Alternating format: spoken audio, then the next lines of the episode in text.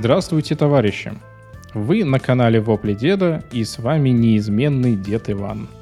Эм, я не знаю, насколько это будет э, именно вам заметно, но у меня появился новый микрофон. Я все-таки стараюсь немножко улучшить качество звука, и, наконец, появилась конкретная необходимость купить нормальный шуровский динамический микрофон и слезть уже с этого конденсаторного говна за 5000. Ну, потому что я уже просто, ну, не могу. Я все соки из него выжимал, чтобы звук был хоть сколько-нибудь приличным. А так как у меня еще и эхо в комнате, то конденсаторный вообще сильно ебал мне мозг. И, но теперь я доволен. По крайней мере, вот то, что я слышу через свои наушники, намного лучше.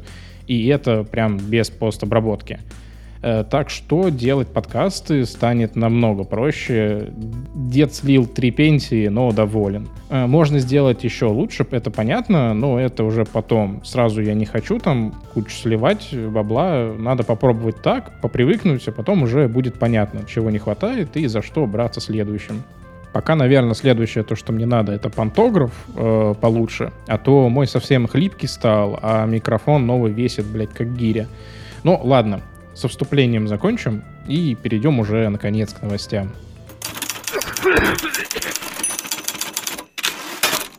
Первая новость у нас про «Игру престолов». А, слухи, которые ходили еще во времена шестого, там, седьмого сезона, становятся уже не просто слухами. Тогда много разговоров было про то, что вот основной сериал завершится, и начнут тогда клепать кучу других по этой вселенной – так у нас уже есть в разработке Дом Дракона, который захватит события, разворачивающиеся во время, э, когда Таргариены правили Вестеросом. А теперь у нас, кажется, вернется вечно ничего не знающий Джон Сноу.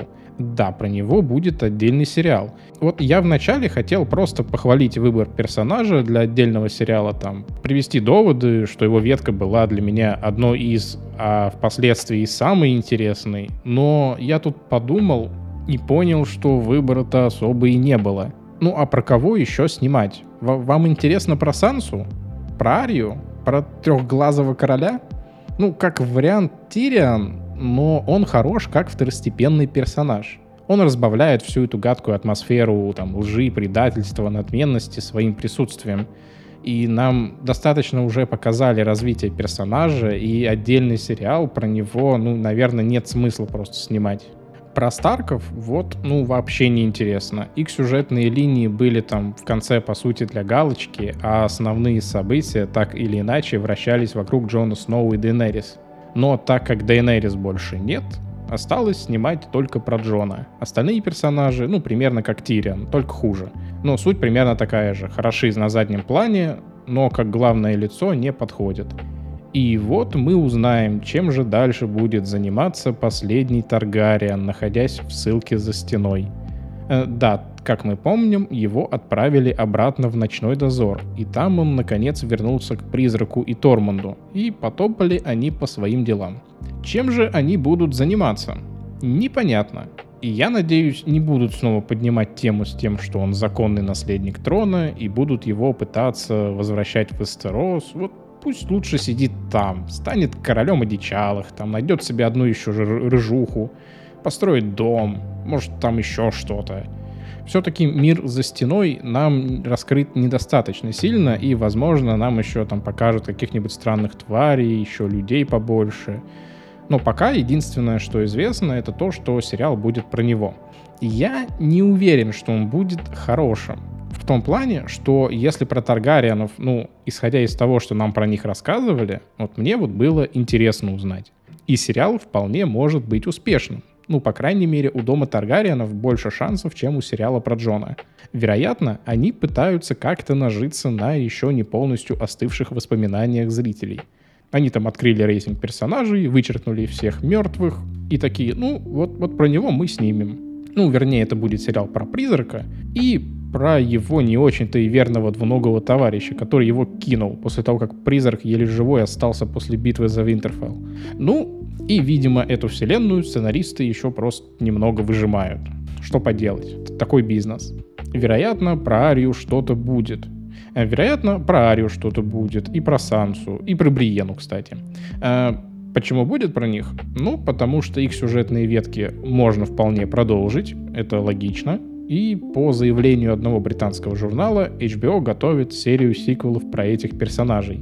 И, видимо, Джон будет первым. Э, я не знаю, как пробник он выступает, или просто он первый в серии, но кажется, что начали они с козырей. Из всех вышеупомянутых только Джон был ну, достаточно популярен под конец основного сериала. И если он провалится, то делать остальные будет, ну, достаточно глупо то, что эти истории будут ждать преданные 100 человек, которые сейчас будут кричать, что Джон тряпка, Ария лучший Старк, Санса лучшая королева зимы и, и вот всякие такие, не значит, что сериалы будут хорошими.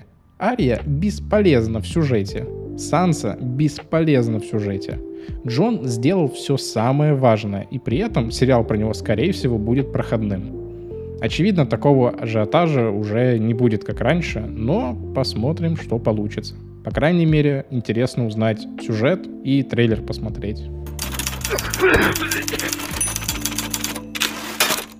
Скарим бабушка попросила Тода Говарда поторопиться с новыми свитками, так как хочет поиграть в них еще при жизни. Короче, есть достаточно известная Ширли Карри. Ей 86 лет, и она фанатка Скайрима и ей очень хочется поскорее поиграть в новую часть. Но, как мы знаем, Bethesda планирует выпустить продолжение Скурима после Старфилда, э, но не ранее 2025 года. 25 года, ебать как далеко это, вот даже для меня. А для нее это, наверное, ну вообще край. Э, да, пожелания бабули понятно, всем хочется поиграть в новые свитки, потому что, ну, уж что-то они сильно затягивают с новой частью. Причем непонятно почему, вроде никогда такого не было. Но мы можем пока что только в фантазиях представить, как сильно преобразится и улучшится новая часть. Немножечко истории. Перейдем сразу к хронологии. Мы опустим всякие дополнения, нас интересуют номерные части. То, как эти игры выходили чтобы примерно понимать их периодичность. Первая часть Арина вышла в 94 году. Вторая Daggerfall всего спустя два года а третья вышла уже в 2002 году. И тут улучшение на лицо. Всего за 6 лет они выпустили самую лучшую часть свитков. По сюжету и атмосфере, а не по продажам. А то уже чувствую, как полетят в меня предъявы, грязные новахи. Но Oblivion вышел спустя всего 4 года, и он очень сильно преобразился. Он преобразился, да, Э, понятно, что редактор персонажей там ёбнутый, э, сюжет не супер, да и мир очень пустой, но в целом игра неплоха. И то, что они сделали всего за 4 года, это вполне достойно. И вот спустя 7 лет вышел Skyrim. Игра, которую несколько раз перепродавали, улучшали, заставляли играть в VR и так далее. Для многих эта часть стала лучшей RPG всех времен. Ну, они просто не играли в Morrowind. Но тут всего у нас 7 лет. Да, долго, но шестой части нет до сих пор, и увидим мы ее не ранее 25 года. А значит, что будет перерыв минимум в 14 лет. Это на самом деле сильно. Э, и, и вот что странно, хоть ее и заанонсили уже давно, но то, что она точно должна выйти после Starfield'а, дает повод для размышлений. Вероятно, в Starfield'е, который назвали Skyrim'ом в космосе, будут испытывать некоторые игровые механики, которые потенциально должны быть в новых свитках. Это предположение, но оно имеет место быть. Я вполне готов поставить на то, что будет определенная преемственность, хотя бы потому, что в это вполне частое явление, когда механики игр кочуют из серии в серию, особенно в рамках одной компании. Возможно, тестируют не механики, какие-то отдельные технологии, возможно, геймплейные особенности.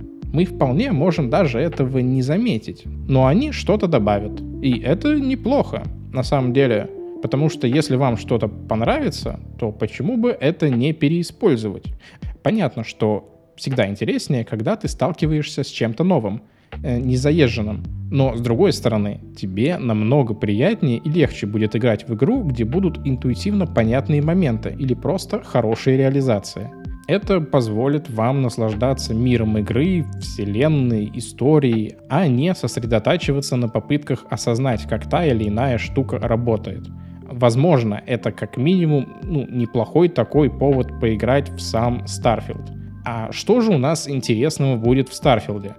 Мы будем играть за исследователя в 2330 году и будем исследовать тайны космоса, тайну Старой Земли, находить артефакты. У нас будет более тысячи планет, доступных для посещения, на которых мы сможем приземлиться где угодно, строить базу, изучать местность, стреляться с местной фауной, добывать материалы, апгрейдить корабль и так далее. Это будет та же RPG с видом от первого или третьего лица, и игра будет, ну, достаточно большой. Заявлено, что диалогов там будет на 200 тысяч строк. Это много. Для примера, в Скариме всего 60 тысяч. Но там из-за масштабов после пары десятков часов геймплея чувствовалась нехватка диалогов, наверное, какие-то вещи повторялись. И в целом очень сильно с какими-то персонажами не потрещишь. Только там парочкой квестов очень долго можно поболтать. А тут масштаб будет больше, ну и диалогов будет больше. Но, да, не знаю, хватить должно, в общем. Короче, уделить внимание стоит, тем более, что это новая вселенная для Bethesda, и интересно, смогут ли они сделать что-то другое, кроме Skyrim и Fallout. Компания Sony намерена представить новый Pro контроллер для своей консоли. И, возможно, сделают они это уже в ближайшие недели. Может, будут еще какие-то девайсы, но пока остановимся на контроллере. Почему же он Pro? Да, потому что у него будут новые съемные рукояти, съемные стики, триггерные ограничители и лепестки на задней части. Вот последнее уже давно пора ввести в стандарт контроллеров. Все-таки на текущий момент количество кнопок сильно ограничивает, ну, как по мне, игровые механики. Из-за этого у нас либо сильно ограничен геймплей, либо просто на некоторые кнопки назначено по несколько действий, и это приводит к путанице. Как пример, там нажать кнопочку X один раз быстро и будет одно действие, или нажать и держать и будет совсем другое. Ну, это неудобно. В общем, уже давно пора было добавить кнопки, лепестки и в целом чуть улучшить контроллер. Э, понятно, что никто не хочет держать в руках клавиатуру, но небольшая эволюция все же нужна. Все эти нововведения по типу тач-панели или курков с отдачей, там, новые вибрации, там, подсветки контроллера, это все, несомненно, улучшает ощущение от игры и добавляет э, некоторой вовлеченности в игровой процесс даже простое использование динамика на контроллере э, уже дает какую-то аутентичность, когда персонаж в игре разговаривает по телефону или слушает диктофон. Но есть проблемы с количеством кнопок. Уже даже выпускали там китайские насадки с лепестками, у Razer были контроллеры с большим количеством кнопок. И хотя бы за это его можно было взять. Но игры все равно рассчитаны на стандартные контроллеры. И там так легко управление не поменять вот нужно сделать больше активных элементов и сделать это стандартным. Ну, типа, сделали они тач-панель на DualShock. Но ты чаще всего используешь его как одну большую кнопку или там тачем перелистываешь странички каких-то книжек. Как бы да, это используется в играх, но не часто. Э, есть же еще по три свободных пальца на каждой руке. Так можно же их еще чем-то нагрузить это вообще перевернет весь консольный гейминг, как в свое время перевернули эти самые стики. Короче, новость хорошая, но я хочу, чтобы эти контроллеры стали стандартом, а не просто новой версией. Тогда игровым студиям будет проще распихивать действия под них. Можно даже, я не знаю, сделать эти лепестки адаптивными, чтобы они сопротивлялись. Ну, типа, представьте, будет какой-нибудь момент в игре, где надо удержать что-то вот в руках и лепестки будут яростно сопротивляться, и вам нужно будет удержать их нажатыми. Вот, вот это будет интересно. Ну, главное не поломать контроллер.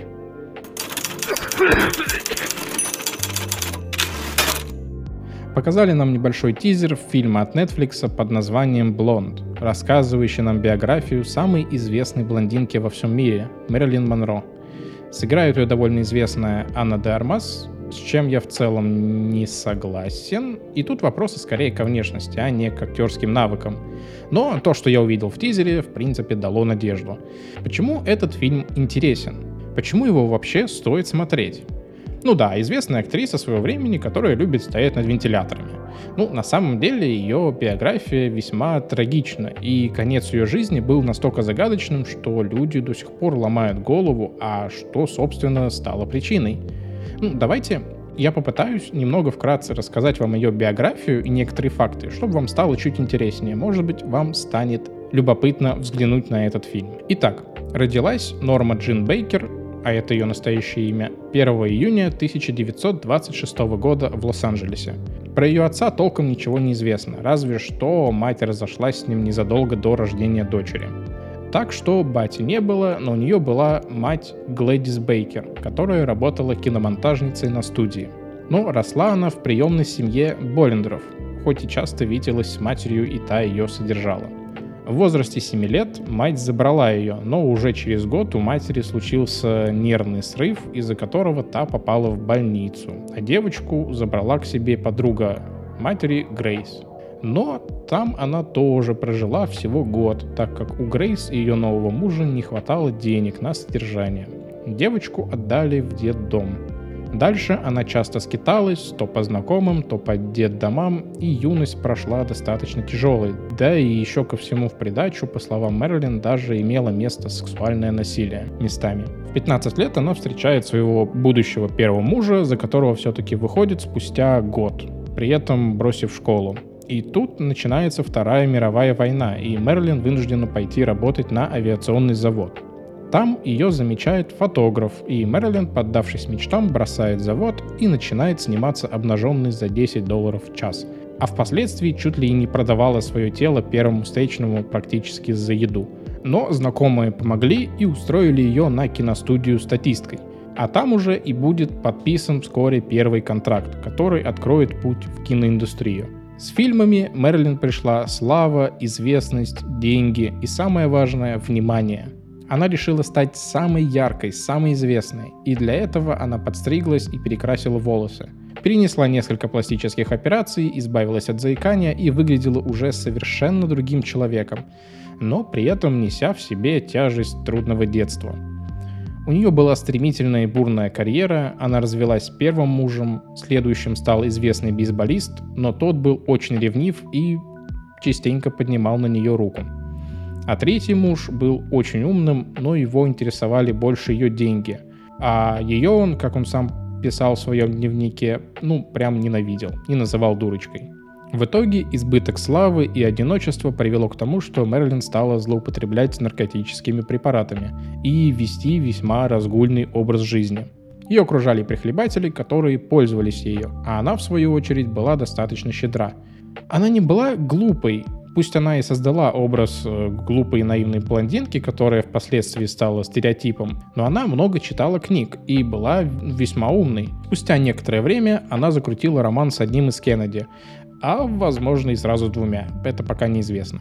И однажды, во время выступления президента по случаю своего 40-летия, она сбежала со съемок из киностудии и приехала на прием и пьяная исполнила песню «С днем рождения, мистер президент». Это очень не понравилось жене Кеннеди, и та одним звонком уволила Монро с киностудии. А сам президент, стыдясь выходки своей любовницы, велел охране выпроводить ее и бросить в дешевом отеле. На утро карьера Монро дала трещину, а она была женщиной очень самовлюбленной. Она понимала свою красоту, свою известность и активно пользовалась этим. Но в один миг это начало рушиться. Впоследствии 5 августа 1962 года ее нашли без сознания от принятия смертельной дозы снотворного. И причин ее смерти множество, но вот самыми популярными остаются просто убийства спецслужбами президента, заказ мафии, передоз, врачебная ошибка или она сделала это сама – в общем, ее недолгая, грустная, но яркая жизнь интересна людям до сих пор. И я надеюсь, что Netflix выдаст нам шедевр, который будет интересно смотреть. И покажет нам ее душевную боль, страдания, рассвет, пик карьеры и ее закат в грядущем фильме под названием «Блондинка».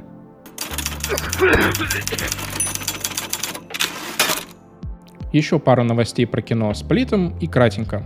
Первое у нас про нового Венома. Том Харди заспойлерил, что уже читает сценарий третьей части.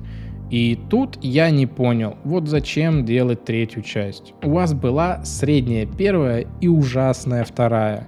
Вот насколько абсурдным был сценарий второй части. А Карнажа так жестко слили, что после этого я бы не стал пытаться делать что-то еще. Шансов, что третья часть выстрелит, я не вижу. Веном как персонаж достаточно жесткий, и в первой части нам это, ну, вроде как показали, но во второй он стал каким-то плюшевым. всячески помогает Эдди, куда-то пропала кровожадность, а от сцены Венома в ночном клубе я себе чуть очки не проломил фейспалмом. Ну, ну как так? Ну вот за что вы издеваетесь? Он вам что, игрушка что ли? Короче, пока непонятно и неизвестно, очевидно, как будет строиться сюжет. Предположений делать не стоит.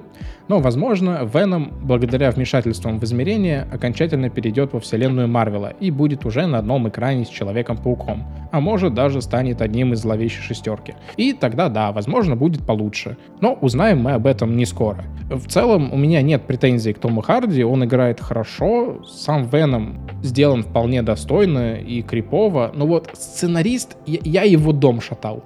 Ну, как можно делать такие плоские шутки и выдавать в таком виде одного из сильнейших симбиотов? Карнаж тоже выглядит хорошо, но все равно слабовато. Можно жестче, нужно жестче. Короче, машину Марвела не остановить и будут клепать все, что продается. Я подожду трейлера, тогда смогу сказать что-нибудь подробнее. А пока лучше не надо. Ну, пожалуйста, ну не делайте хуже. Ладно, перейдем ко второй кратенькой новости. Это у нас показали облик Кена из грядущей экранизации Барби и Кена, где роль Барби исполнит Марго Робби, а роль Кена Райан Гослинг. И выглядит он, ну, как кукла, просто, просто старая кукла. Н- нет, сделано очень качественно, но есть проблема. Гослинг старый.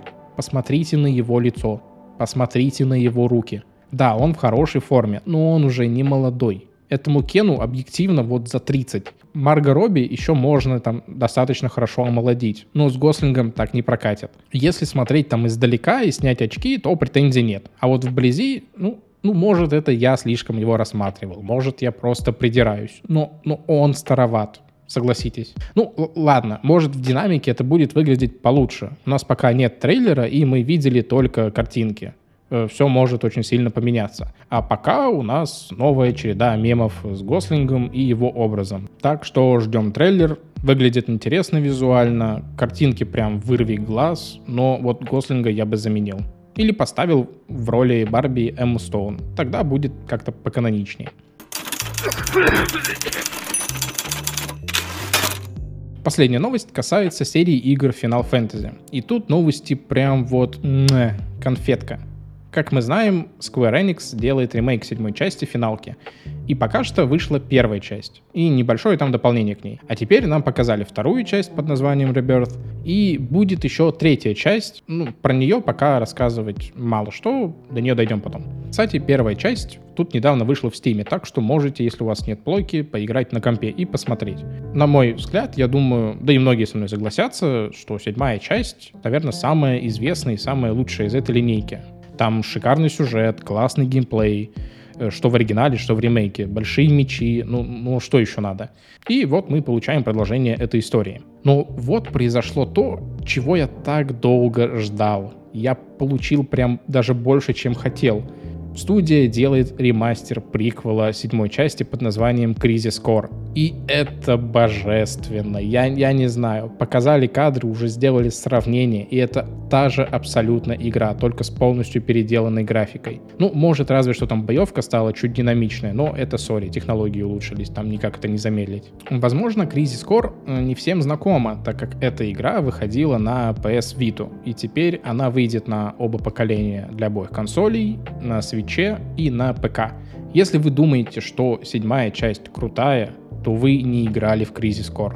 Это, это, это, я не знаю, это игра богов с настолько потрясающим сюжетом и динамикой, что оторваться от нее просто было невозможно. Если вы считаете, что Cloud Strife классный, интересный и сильный, то вы не знаете Зака Файера. Это персонаж просто для меня икона седьмой части. Вот именно за него мы будем играть.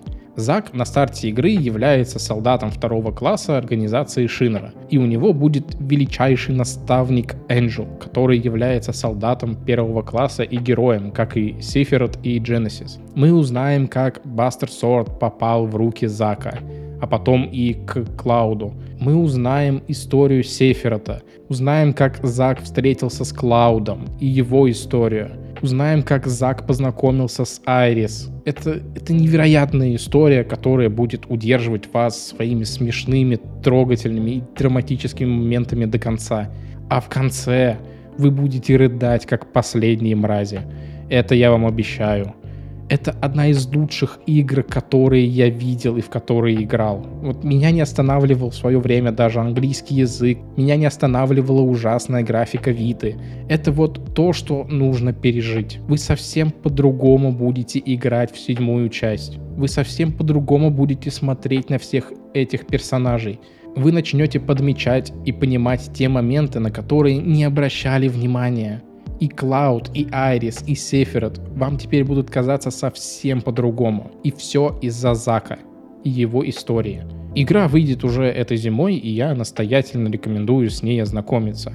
Даже если вы не играли в седьмую часть, и вам она не супер интересна. Так даже неплохо. Попробуйте Crisis Core, и вам определенно понравится седьмая часть тогда. Если вы играли, но не знакомы с предысторией, то вот вам шанс увидеть, с чего все началось и почему все так. Ваш мир перевернется, и вы будете со слезами смотреть на Клауда и Айрис. Я, я могу долго говорить про то, какая эта игра классная, могу рассказать вам весь сюжет и в целом объяснить, что вообще происходит, но вы не получите тех эмоций от пересказа. Я не смогу их вам передать, это надо пережить самим. И я не продаю вам эту игру, я просто хочу поделиться с вами этими эмоциями. И я ее советую, так как знаю, что эта игра понравится многим. Я не удивлюсь, если у нее будет там высокий рейтинг, ее будут все хвалить после выхода. Потому что ну, геймплейная игра не стареет, она очень даже бодро выглядела в свое время, и основой графика это все еще свежо и динамично. В общем, эта новость крайне хорошая, и вот где ремейки действительно нужны, и спасибо им за это. На этом все. Спасибо, что слушали меня и продолжаете слушать подкаст «Вопли деда». Дабы не пропустить следующие выпуски, подписывайтесь на мой телеграм-канал «Вопли деда FM», на одноименную группу ВКонтакте. Там есть все ссылочки на все площадки, где меня можно услышать. Выбирайте сами, где вам удобно. Ну и там я делюсь новостями подкаста и просто бурчу про что-нибудь. Услышимся мы с вами 21 числа, ну а я прощаюсь с вами. С вами был Дед Иван. Всем покаки, обнял.